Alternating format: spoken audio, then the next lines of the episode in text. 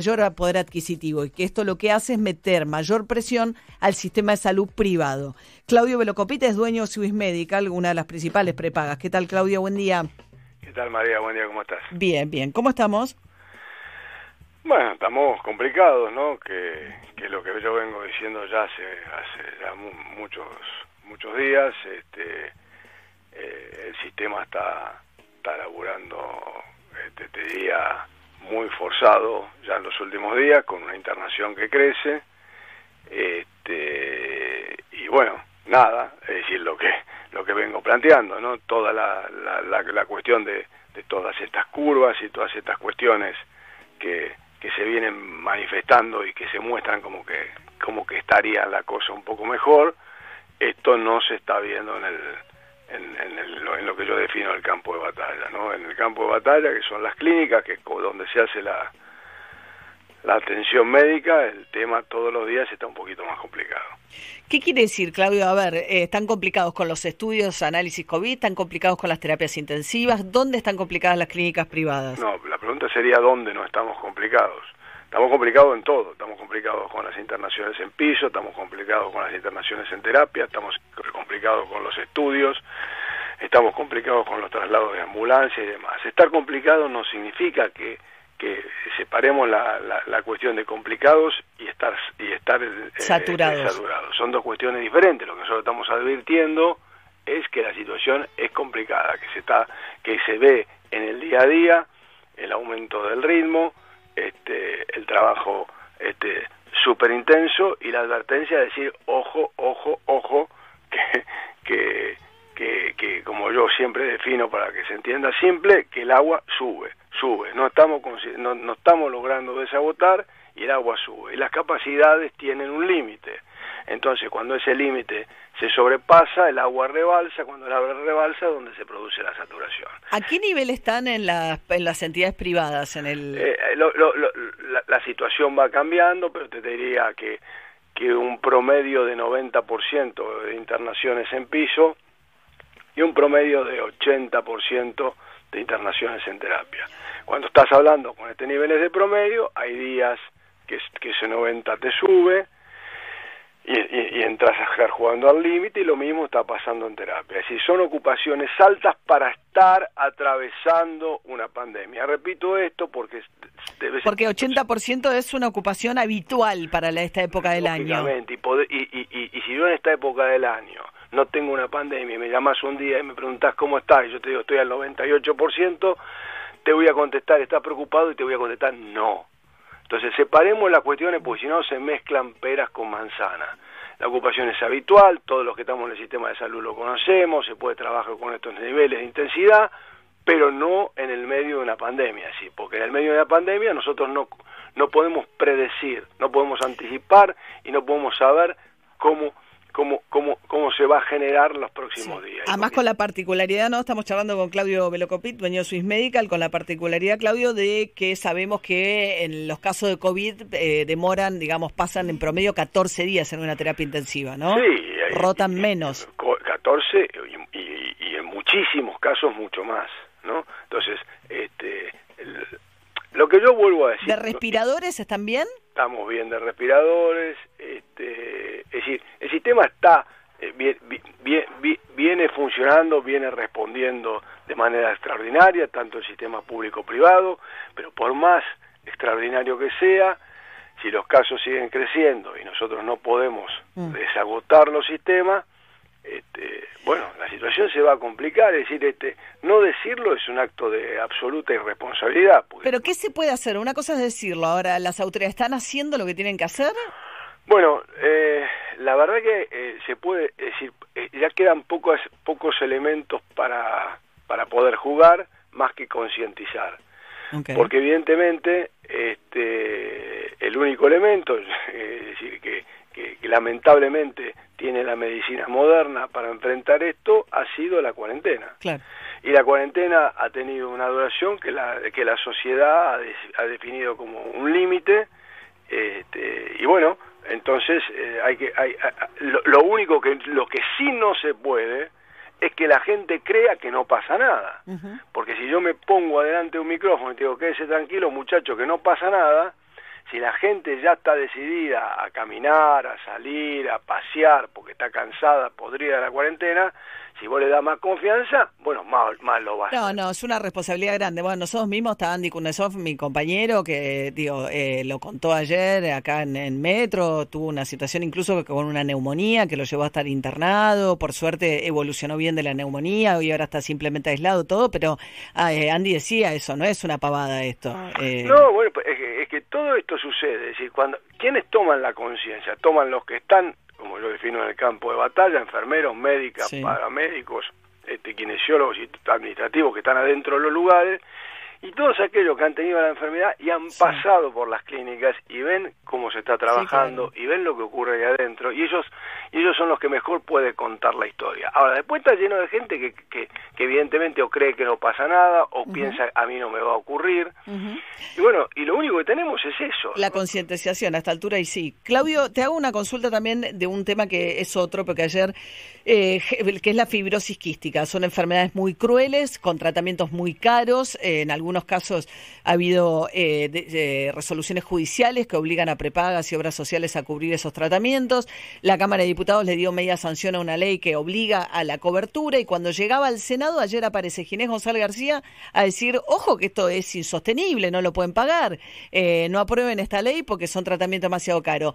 Y aparece el propio Alberto Fernández, después de una campaña que había hecho Fabiola Yáñez, su pareja, eh, a través de Cristina Kirchner, a decirle a los senadores, voten igual la ley, yo veo después como la con la reglamentación. Raro lo que pasó, pero entre otras cuestiones quería preguntarte, eh, ¿cuál es la postura de ustedes sobre esto de tema? Bueno, mira, es, muy importante esta pregunta, ¿no? Porque este, es fácil contestar políticamente, ¿no?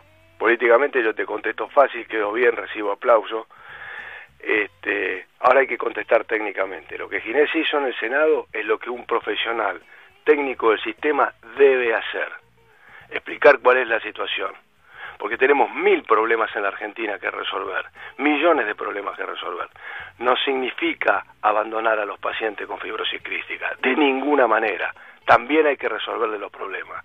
Pero ojo, no hay que ser tan infantiles. Atrás de todos estos temas hay industria farmacológica, hay negocios que hay que poder enfrentar y si le tenés que dar al gobierno, en este caso al ministerio. Que cobran, digamos, que es uno de los fenómenos de la medicina mundial, ¿no? Uno de los grandes dramas, que es el problema del encarecimiento de cierto tipo de drogas. Pero María se lo enfrenta. Hay ejemplos sobrados en el mundo y en la Argentina con la industria de los medicamentos de alto costo. Entonces la lógica es, si vos le dejás servido a una industria la posibilidad de que por una autopista canalice medicación porque legisladores irresponsables les, les resulta más fácil votar leyes que, que reciben aplausos en vez de determinar cómo financiarlo, porque ese recurso que el Estado pierde, olvídate de las, de las prepagas, sacala del costado, porque es fundida si querés. Pero el Estado, con ese recurso de plata que necesita, tiene que atender jubilación, tiene que atender seguridad. ¿Cuánto cuesta un tratamiento de fibrosis quística? Bueno, ese medicamento, lo que hay atrás de este, porque separemos los casos, ese medicamento, vuelvo a repetir, porque la ley se enmascara en una cuestión que que yo que, ah, pues es una enfermedad tremendamente cruel y, no es una no es un medicamento que cure, es un medicamento que mejora la calidad de vida, que es un montón para esos pacientes. Pero María, y que hay que lograr este resolverlo. Y que los pacientes tienen razón. Cuidado que no se mezcle esto de decir... David, pero ¿cuánto cuesta ese tratamiento? 330 mil dólares por año por paciente. ¿Y cuántos pacientes hay en la Argentina bueno, en esa situación? depende, hay que hacer un cálculo específico, pero hay... ¿Ustedes en Swiss Medical están, tienen alguna demanda, algún fallo que los... No, no, para, no, no demanda, es decir, no hay demandas por ahora, bueno, sí, han habido demandas en obras sociales, hay situaciones... Lo, ¿Qué se trata esto? Se trata de que vos te puedas sentar con el laboratorio enfrente. Eh, ¿De dónde es el laboratorio este? Este creo que es un laboratorio Este creo que, mira, no te quiero decir porque ya tengo americano. pero me parece que es americano. Pero, pero, pero para, ha pasado lo mismo con el spin raza. Y esa trata que originalmente este, se eh, arrancó el, el, el, proceso en cifras, en, en tratamientos que superaban los 750 mil dólares, se, se están negociando se están negociando hoy valores que están de que no llegan al 10%. Claro, Entonces, lo que, lo que ¿qué quiere decir esto? Quiere decir que que se deje librado a que el ministerio pueda negociar este, cuando no se lo haces abierto, pueda negociar con la industria, y decir, flaco, vamos por este camino, y entonces de esa manera... Que claro, que no tenga que ir individualmente la obra social o la prepaga a conseguir el medicamento. pero además, si sale tan automático, los, laboratorios dicen, este es el precio, y este es el precio, y se terminó. Entonces, lo que yo quiero dejar marcado, ¿no? Cuidado, porque si no aquí, entonces, acá queda no, pero entonces ¿qué pasa? ¿Hay insensibilidad de Ginés y sensibilidad de la política? De ninguna manera. Hay responsabilidad profesional de tratar de enfrentar este, con recursos que son limitados para atender infinidad de situaciones que el Estado tiene que atender y a partir del Estado, las obras sociales, la prepaga y todos los actores del sistema, y, poder trabajar esto de la mejor manera posible. Que son dos cosas diferentes, si no, es para la gilada. ¿eh? Claudio Velocopit, dueño de Swiss Medical, presidente de la Unión Argentina de Entidades de Salud del Sector Privado. Gracias por atendernos. ¿eh? Muy buen día. Bueno, el tema de la fibrosis quística que generó ayer un pase rarísimo cuando Anabela, este, em, la Anabel Fernández Agasti, perdón, la eh, senadora por la provincia de Mendoza, cuando estaban por votar, aparece Ginés en el plenario de comisiones y dice, no, no pueden votar esto, son carísimos los medicamentos, tal como está la ley. Y ahí Anabel dijo, no, bueno, el presidente se comunicó con la vicepresidenta y nos mandó a decir que lo votemos igual, que después en todo caso en la reglamentación de la ley lo modifica, que es la obligación de obras sociales y prepagas de cubrir estos tratamientos que son tan extraordinariamente caros, ¿no? Pues es un debate súper interesante y muy vigente, muy, muy vigente este, en el mundo en general, con lo que tienen los costos de estos tratamientos. 8 y 33 de la mañana, 13 grados 7 la temperatura. Don't look at me, it's way too soon to see what's gonna be.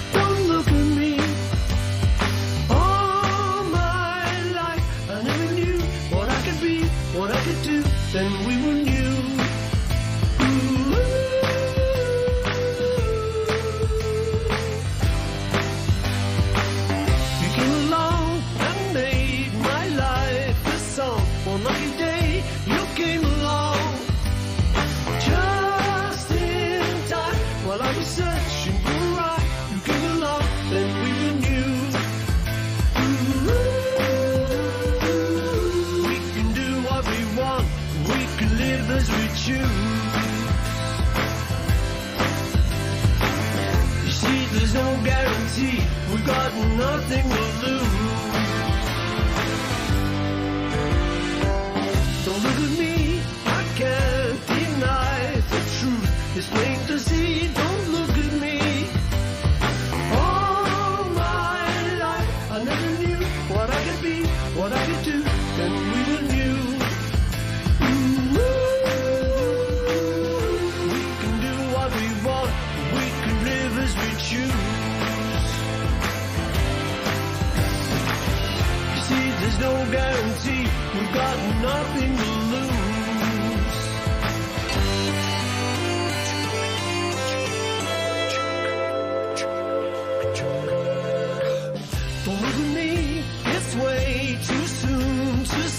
what's gonna be. Don't look at me. All my life, I never knew what I could be, what I could do. When we were new.